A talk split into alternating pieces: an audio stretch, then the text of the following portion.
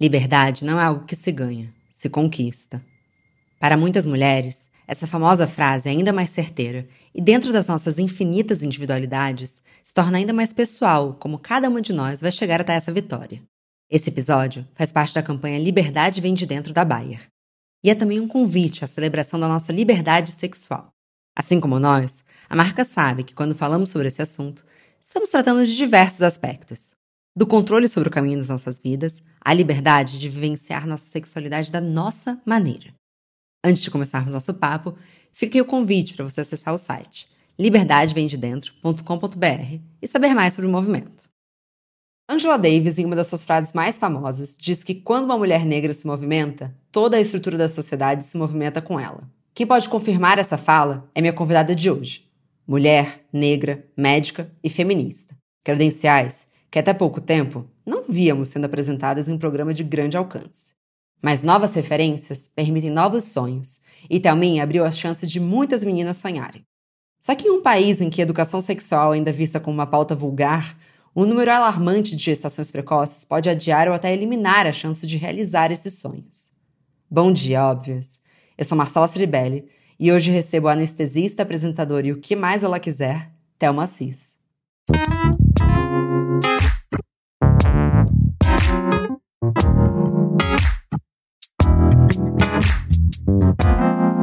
Bom dia, óbvias. Bom dia, Thelminha. Como que você tá hoje? Bom dia, Marcela. Eu tô muito bem.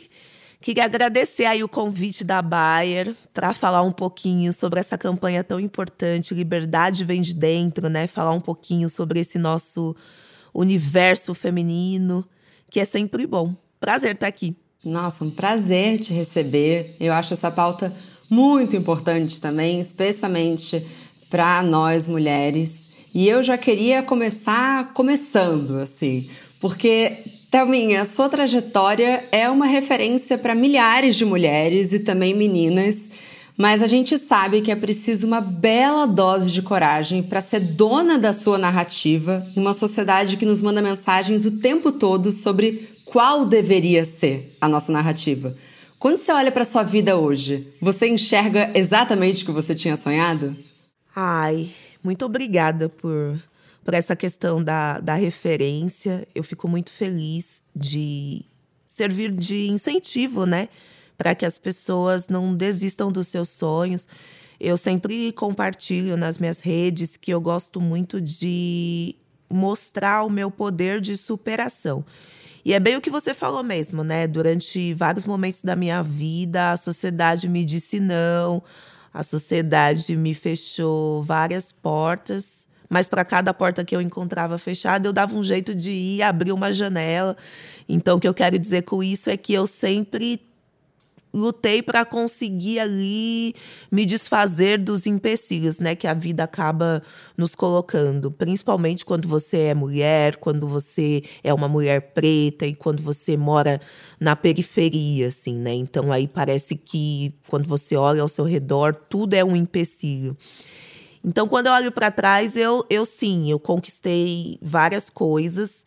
É, na verdade, eu venho tentando sempre fugir às estatísticas, né? Uma estatística que, que é muito cruel por essas imposições, né? Que a sociedade às vezes no, às vezes não, praticamente sempre nos coloca. Então eu venho aí cada vez mais tentando criar oportunidades.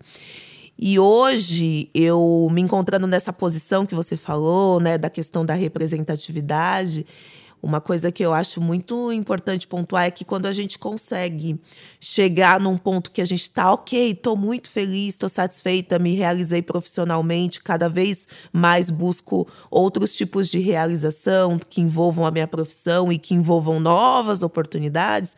Eu acho que o mais bacana disso é a gente sempre olhar para trás, olhar de onde eu saí e usar a minha voz, usar a minha imagem para poder lutar por outras pessoas também, né? Que também estão cheias de sonho, mas infelizmente também estão cheias de obstáculos e empecilhos para chegar onde elas almejam, assim, para realizar o sonho delas também. Então é uma luta, né? É uma luta diária que começou comigo e que a, que a gente vai estendendo às outras pessoas também. Eu acho super importante ter esse tipo de consciência. Eu acho que é uma função né, que a sociedade tem como um todo, de se perguntar é, em que ponto a gente está né, em relação a cada vez mais lutar contra as diversas opressões que existem no nosso dia a dia. Sem dúvida alguma. Eu acho que talvez uma habilidade, e aí, claro, Diferente de muitas pessoas públicas, você, por ter participado de um reality show, a gente tem a sensação de que conhece até além do que outras. É, e uma coisa que eu lembro muito de pensar de você, pensando, nossa, é, como ela tem resiliência. Eu tô errada? Você se considera uma pessoa resiliente? Não, tá certa. É, é impressionante isso, né? Mas eu acho que a resiliência, ela ela é uma ferramenta para a gente conseguir chegar nos nossos nos nossos objetivos assim. Eu uso como ferramenta na minha vida sabe? Eu costumo dizer que quando eu tenho um problemão uma decepção que foram muitas na vida eu acho que acontece na vida de todo mundo. Eu posso passar uma noite inteira chorando chorando chorando. Falo que eu chego até a desidratar às vezes de tanto chorar mas no outro dia eu faço questão de renascer, assim, como se fosse uma fênix, buscar alguma saída. Eu costumo dizer que, infelizmente, a única, única saída que a gente não tem é para a morte. Depois que morreu, acabou. A gente não tem mais o que fazer. Mas enquanto não acontece esse fim, sempre vai ter algum jeito, né? Então eu sempre busco essa forma, né, de de me recuperar, de, de reverter alguma situação a meu favor. Então eu venho realmente fazendo isso várias vezes. Foi assim quando eu levava paulada no vestibular, porque eu né, fui me dando conta de que o meu ensino foi muito defasado, né? Principalmente quando eu estudei em escolas públicas. A educação ainda é um grande obstáculo para muitas pessoas que querem atingir né, seus objetivos em relação às realizações profissionais.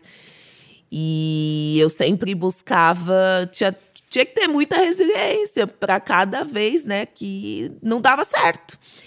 E sempre parece que o caminho mais fácil é desistir. O caminho mais fácil é você achar uma situação mais fácil, né? Eu tinha uma professora de balé que dizia: "Cara, desiste de medicina. É um curso muito elitista, é um curso muito difícil, muito concorrido. Presta um curso mais fácil. Mas eu não, não, não enxergava dessa forma. O que eu enxergava é que se eu desistisse da medicina e fosse para outra área, eu seria uma pessoa frustrada. E eu não queria isso para minha vida. Então eu achava mais fácil, né, criar resiliência para cada situação adversa e continuar insistindo naquilo que realmente me traria realização. Então, realmente, a resiliência ela é algo que me faz bem e que eu recomendo para todo mundo. eu acho que é uma forma de você trazer também energia e saber dizer não para essas situações que nos colocam. É, a Bell Hooks ela diz que o medo de ser assertiva é o fantasma das mulheres que foram criadas para serem boazinhas. E eu vejo que você, mesmo com toda essa generosidade, com essa bondade, você sabe se posicionar, você sabe a hora de colocar o que você acredita. Para você, o que que distancia a pessoa boa desse estereótipo da mulher boazinha? Ah, eu acho que a gente não tem que ter medo de errar, não. Eu acho que você ser boa é você não passar por cima dos seus princípios, né? Daquilo que você acredita, né? Agora, essa coisa do boazinha, de colocar a gente dentro de uma caixinha, eu acho que não, não funciona mais nos dias atuais, né? Nós somos somos mulheres, nós somos humanas, a gente tem sim o direito de errar, de aprender com os nossos erros. Acho que a grande oportunidade que a gente tem diante de, de um erro, é aprender com eles. E assim, nem sempre, né, o que dizem que é certo é certo. Às vezes, né, o que é certo para mim não é certo para você e a gente tem que confiar naquilo que a gente acredita. Então, eu acho que esse processo de autoconhecimento gera uma autoconfiança muito grande e que separa isso, né, de viver buscando uma perfeição que acaba atrapalhando, né, o nosso psicológico, acaba atrapalhando a nossa, nossa saúde mental. Eu acho que é importante a gente se conhecer e seguir os nossos princípios e acreditar, assim, no que a gente está fazendo de certo, no que a gente está buscando para nossa vida. É, eu concordo plenamente. Ainda mais porque essa, quanto mais a gente vai sendo permissiva com os outros, menos a gente vai traçando uma trajetória que tem que ser a nossa, né? E aí vai passar um tempo, você vai olhar para sua vida você vai falar, bom, essa vida que eu construí foi para quem, né? É, e também tem muito uma questão hoje em dia de, de comparação, né? De comparar uma mulher com a outra. Eu acho que a gente tem que sempre zelar pela nossa individualidade, sabe? Exigir que as pessoas respeitem isso, a questão da rivalidade feminina, né, que a gente acaba tendo como imposição, às vezes em ambiente de trabalho, às vezes, né, na própria sociedade mesmo. Acho que a gente toda vez tem que pontuar que sim, né, somos individuais, a gente erra, a gente acerta e a gente merece respeito por isso também. Como você lida com isso e foge disso? Porque eu vejo que quanto mais é, você é uma pessoa pública, mais criam rivalidades que são mentirosas, assim. Às vezes não é pessoal, mas tem pessoas externas falando: olha, ela é melhor do que ela, então ela não gosta dela. Como que você lida com isso, Taminha? Isso é uma coisa que machuca muito às vezes, porque quando você é pessoa pública, você tem vontade o tempo inteiro de se justificar, né? Para as pessoas falar, não, o que vocês estão falando é uma besteira, de onde vocês tiraram isso? Só que às vezes você também tem que tomar cuidado, porque se você for justificar as coisas que as pessoas estão colocando na. as palavras que as pessoas estão colocando na sua boca, as suposições que as pessoas estão fazendo sobre você, imagina se eu for querer justificar cada suposição errada que as pessoas fazem sobre mim, né? Acaba me maltratando, né? Eu acabo me agredindo. Então eu acho que eu todas as vezes que me incomoda muito, eu vou, eu falo, eu me posiciono, eu não tenho medo de falar, não tenho medo de me posicionar, mas eu acho que eu comecei a aprender e a entender que a nossa sociedade, que infelizmente ainda é muito machista, tem uma certa dificuldade, né, de ver mulheres ocupando todos os espaços cada uma com o seu potencial, cada uma com o seu talento, cada uma, né, com com seus com seu brilho, com seus objetivos. Tem dificuldade, né, de ver, cara, onde elas estão chegando, onde elas vão chegar. E aí começa a colocar isso de rivalidade, de disputa, né, para tentar sempre desmerecer uma, tentar sempre rebaixar a outra. E cada vez mais eu tenho entendido isso como uma armadilha, na verdade e cada vez mais tenho fugido disso, assim. Não tenho medo, não, de falar, mas eu me respeito muito, sabe?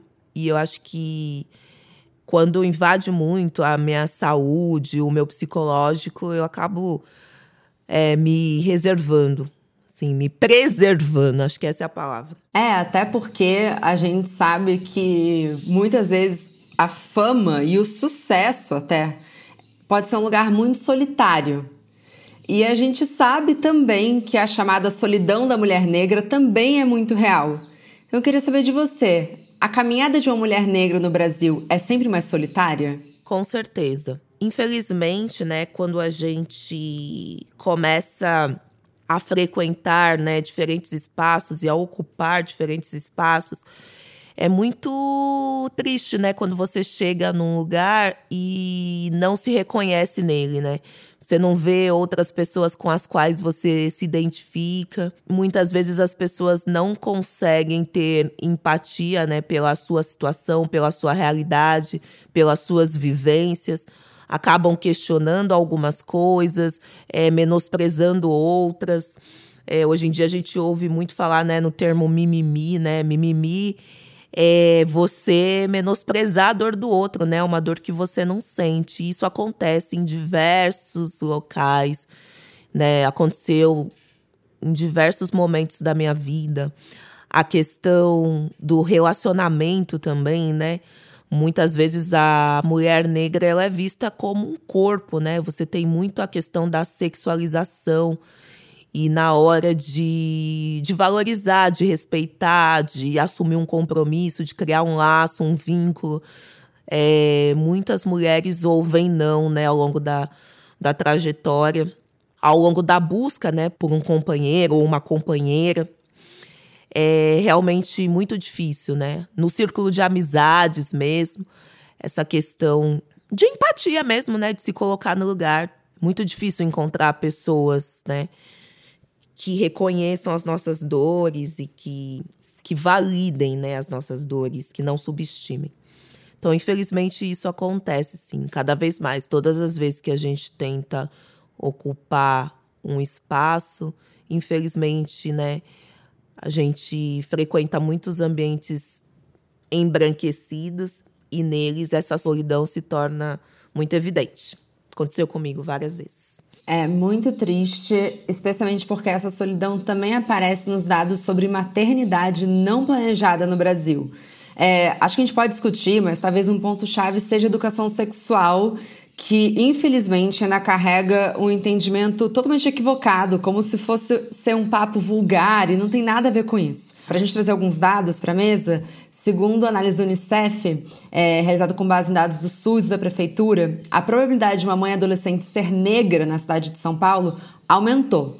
A proporção de bebês nascidos de meninas negras de 15 a 19 anos passou de 56% em 2012 para 62% em 2017, que é o último ano com dados disponíveis. Você acredita que a gente deveria estar encarando a falta de educação sexual e, como consequência, a explosão de gestações não planejadas na adolescência como uma questão de saúde pública? Você acha que isso está sendo endereçado o suficiente, Thelminha? Ai, com certeza. Com certeza. Você estava falando desses dados e eu lembrei, né? Isso fez parte da minha vida, assim. Quando eu comecei nosso bate-papo aqui falando que eu venho tentando fugir das estatísticas, justamente isso, né? A minha mãe, um dos maiores medos, né, que ela tinha na minha adolescência era de que eu engravidasse de forma não planejada porque a gente sabe, né, o quanto, apesar de uma gravidez, de uma gestação, ela trazer grandes realizações para uma mulher, né, o desejo de muitas mulheres, a gente sabe que se ela não vier no momento certo, se ela não vier acompanhada, né, de todo um planejamento, é, ela pode ser sim muito prejudicial para a vida dessas jovens meninas, né? Que acabam tendo que muitas vezes se privar né, de grandes objetivos que elas tinham ali na vida para poder se dedicar à maternidade. E era um dos medos, né, da minha mãe. E ela não estava errada quando ela sentia medo. Na escola pública, grande parte das meninas que estudaram comigo, eu tenho amigas que chegaram a ter oito filhos. Então, é, eu tomei conhecimento esses dias. A minha mãe estava conversando comigo e ela falou: Olha, eu voltei lá no bairro onde a gente morava, o bairro do Limão, aqui em São Paulo, e eu encontrei a mãe daquela sua amiga que estudou com você no colégio público na sétima série. Você sabia que ela tem oito filhos e ela tá morando na favela, ela passa por dificuldades, ou seja, ela não conseguiu vencer as estatísticas que eu consegui vencer. Então, quando eu comecei o nosso bate-papo falando disso, estava me referindo a esse tipo de situação, né? Então, realmente é uma questão de, de saúde pública, sim, né? É uma preocupação que a gente tem que ter, porque realmente acaba mudando muito, né? O destino dessas meninas, o destino dessas mulheres. E aí, quando a gente fala que a gente quer mulheres ocupando todos os cargos de trabalho nas empresas, né? Que a gente quer mulheres com igualdade salarial, a gente tem que olhar para essa linha de partida, né? A gente tem que olhar para essa largada. E o que está acontecendo, né, com as mulheres para elas não conseguirem chegar num, numa posição de igualdade né, nas grandes empresas, no mercado de trabalho. A gente tem que ir lá na origem né, do problema e resolver. E com certeza é uma grande preocupação que a gente tem que ter. Essas meninas precisam ser orientadas, né? Precisa ser mostrado para elas, apresentado para elas outras oportunidades, né? E formas de se proteger nesse momento, né, de se prevenir, né? Abrir o diálogo, né? É, abrir o diálogo, falar sobre sexo, né, sobre sexualidade, né, sobre liberdade de escolhas. Eu acho que isso faz todo sentido. A gente está em 2021, a gente não pode mais ter tabu para falar isso, para falar sobre DSTs, para falar sobre, né, planejamento familiar. Eu acho que isso tudo é muito importante. Eu concordo 100%. É, eu acho que a sua mãe tinha muita razão. Eu acho que a gente tem que abrir a conversa. Essas meninas precisam passar por essas conversas. Mas eu tenho a sensação de que muitas vezes a gente acaba colocando muito dessa culpa na menina, né? E a mulher não faz o filho sozinho. Eu acho que também existe um silêncio sobre a pauta da paternidade na adolescência, que talvez seja um reflexo da sociedade machista.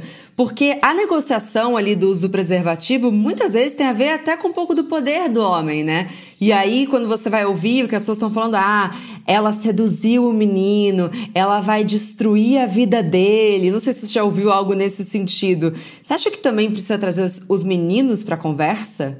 Sim, com certeza, né? A fala machista de ai também, por que é que tava usando uma mini saia, um shortinho, um top, assim, a gente é a culpa é sempre nossa, né? Até na forma como a gente se veste, como a gente a gente não tem liberdade para nada, né? A gente acaba sendo é, moldada, podada, né? Em, em várias situações.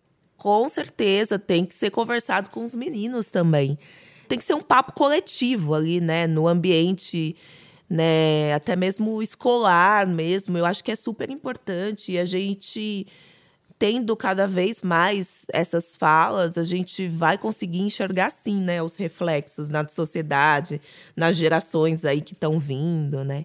Eu acho que hoje em dia, né, em tempos de internet, é, com o turbilhão de, de informações né, que esses adolescentes, que essas crianças têm, têm acesso, na verdade, a gente não tem que ter medo de falar mais, né? Porque eles mesmos acabam tendo acesso a esse tipo de informação. A gente tem que se preocupar se a forma como eles estão tendo acesso a é, esse tipo de informação é a forma correta, né? A forma ideal. Então, para impedir, né, que, que que eles se orientem de forma inadequada é que a gente tem que falar e orientar do jeito certo. É, e também como a sociedade como um todo vai ser educada.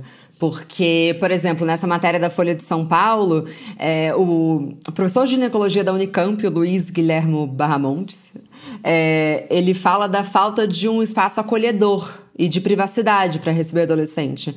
Porque a menina que mora nos jardins, ele dá o exemplo, vai ao médico privado e ela tem esse acolhimento.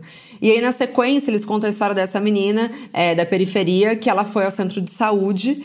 A vizinha reconheceu ela e contou para todo mundo que ela estava grávida, o que estava acontecendo. Quer dizer, é, a gente acha que privacidade é o mínimo, mas na verdade também acaba sendo um privilégio nesse sentido. Você acha que a gente consegue, numa estrutura pública, receber as meninas com o mesmo nível de privacidade e acolhimento de meninas de classes mais altas? Eu acho que a gente tem uma grande ferramenta, que é o SUS.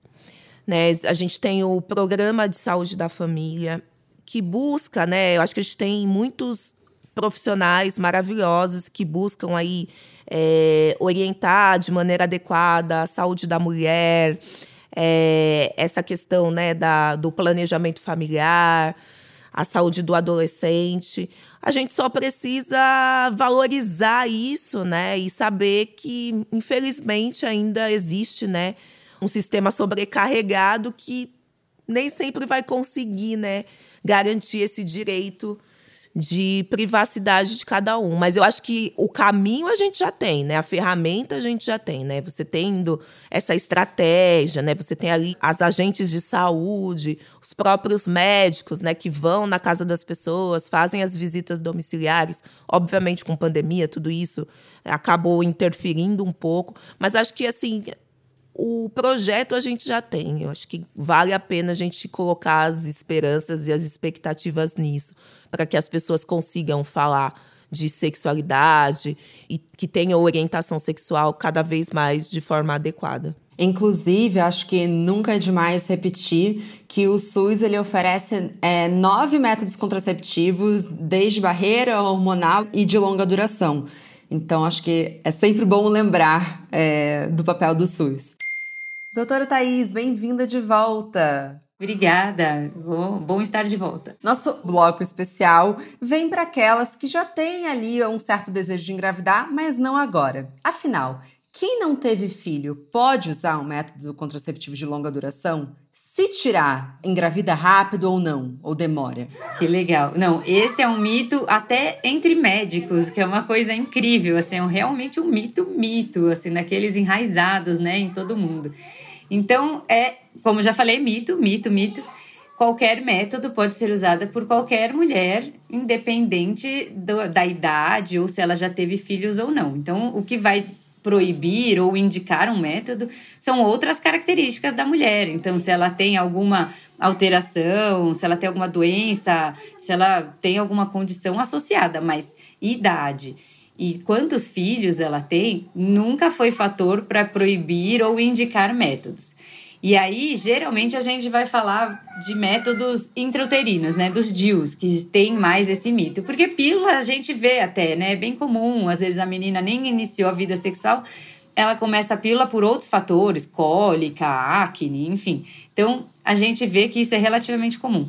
Agora, é, os DIUs, né? Como eles colocam lá dentro do útero, tinha essa percepção de que, bom, se a mulher nunca engravidou, ela tem um útero menor e aí por isso eu não posso pôr um DIU porque ele não cabe.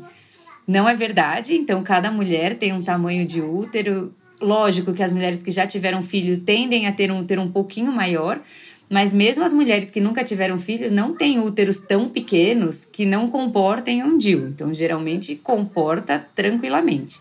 Um outro motivo que as pessoas achavam também que os DIUs ou métodos de longação, vai não só os DIUs, o implante junto, não poderiam ser usadas em mulheres que nunca tiveram filho, seria porque eles é, piorariam a fertilidade no futuro ou dificultariam uma gravidez no futuro.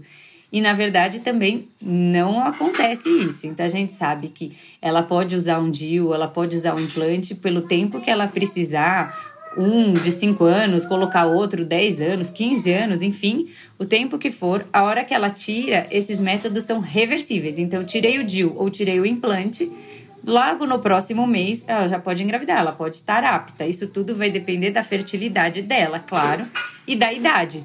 Que a gente sabe que quanto mais velha a gente vai ficando, mais difícil vai ficando a gravidez. Então, também, se aquela menina começou a evitar com 15 anos e ela resolve tirar com 40, pode ser que ela tenha uma dificuldade mas isso pode ser da idade dela.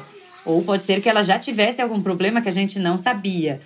Mas é, o contraceptivo em si, os reversíveis, você parou de usar, ela pode engravidar logo na sequência, sem nenhuma interferência na gravidez, ou até que a gente viu já em qualidade assim de gestação, né? Da gestação evoluir bem ou não, do feto nascer bem ou não sem nenhuma interferência aí por conta dos métodos contraceptivos. Então pode usar o tempo que for. A gente sabe que hoje as mulheres usam por muitos anos contracepção, elas precisam pelo menos uns 30 anos aí de métodos contraceptivos.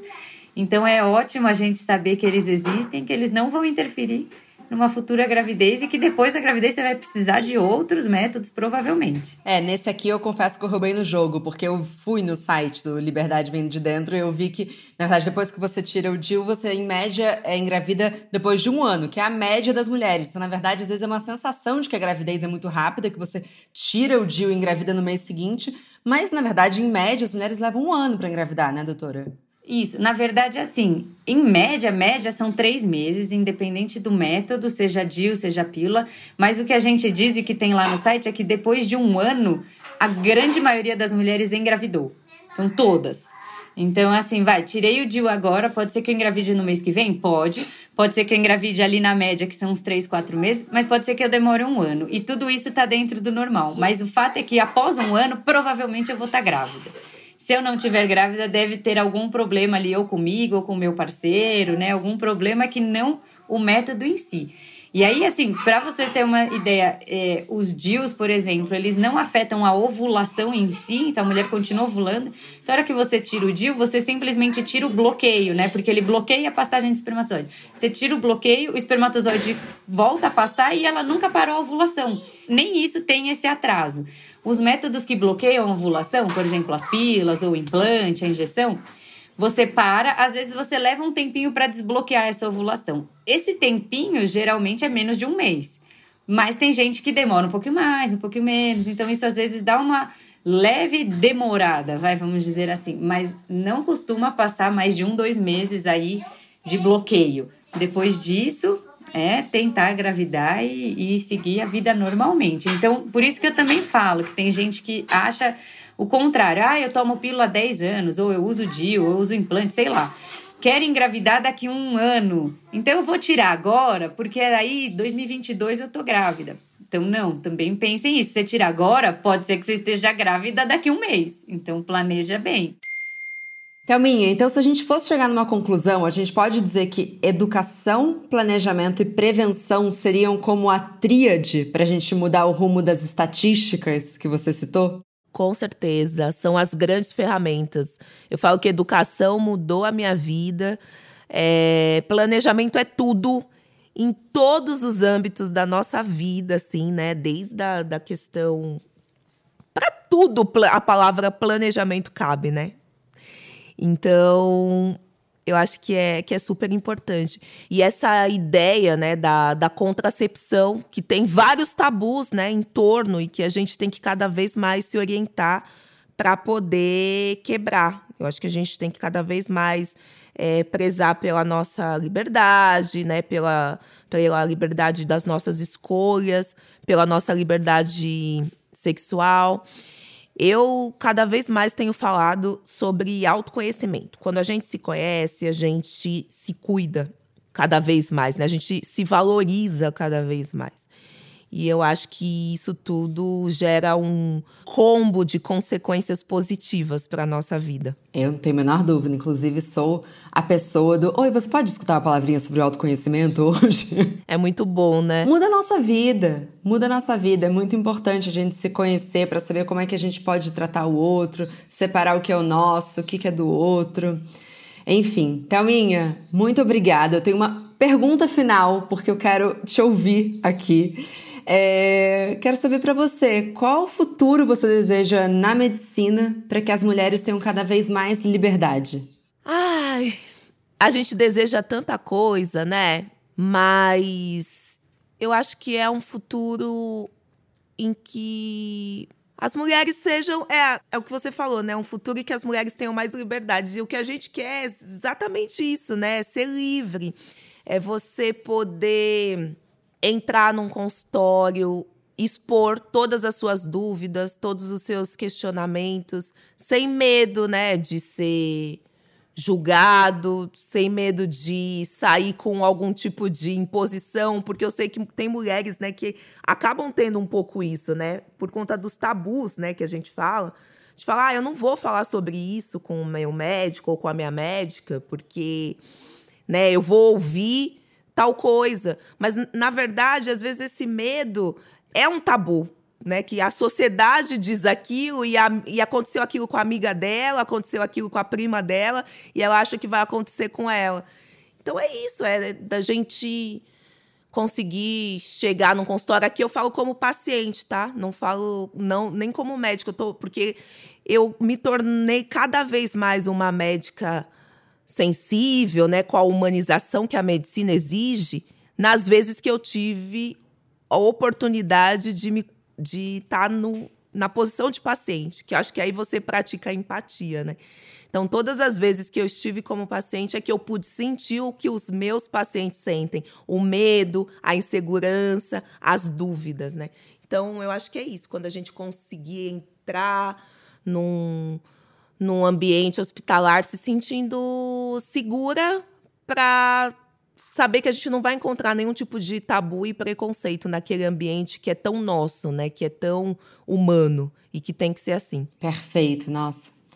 Thelminha, muito, muito obrigada. Uma honra e o maior prazer te conhecer e trocar essa ideia tão importante com você. Ai, prazer foi meu. Eu, como eu disse, uma campanha linda. Liberdade vem de dentro mesmo, né? envolve tudo isso que a gente falou aqui nesse bate-papo: autoconhecimento, respeito, valorização e liberdade cada vez mais.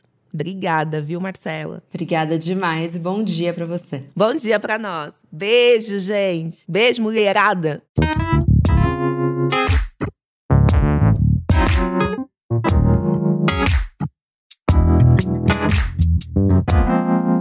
Muito obrigada também a você que nos escutou até aqui. Mas a nossa conversa não tem fim. Continuamos semanalmente na nossa newsletter, que você pode se inscrever no www.obvious.cc, no Instagram, arroba e com comentários e sugestões sempre com carinho no bomdia.obvias.cc. Bom dia, óbvias!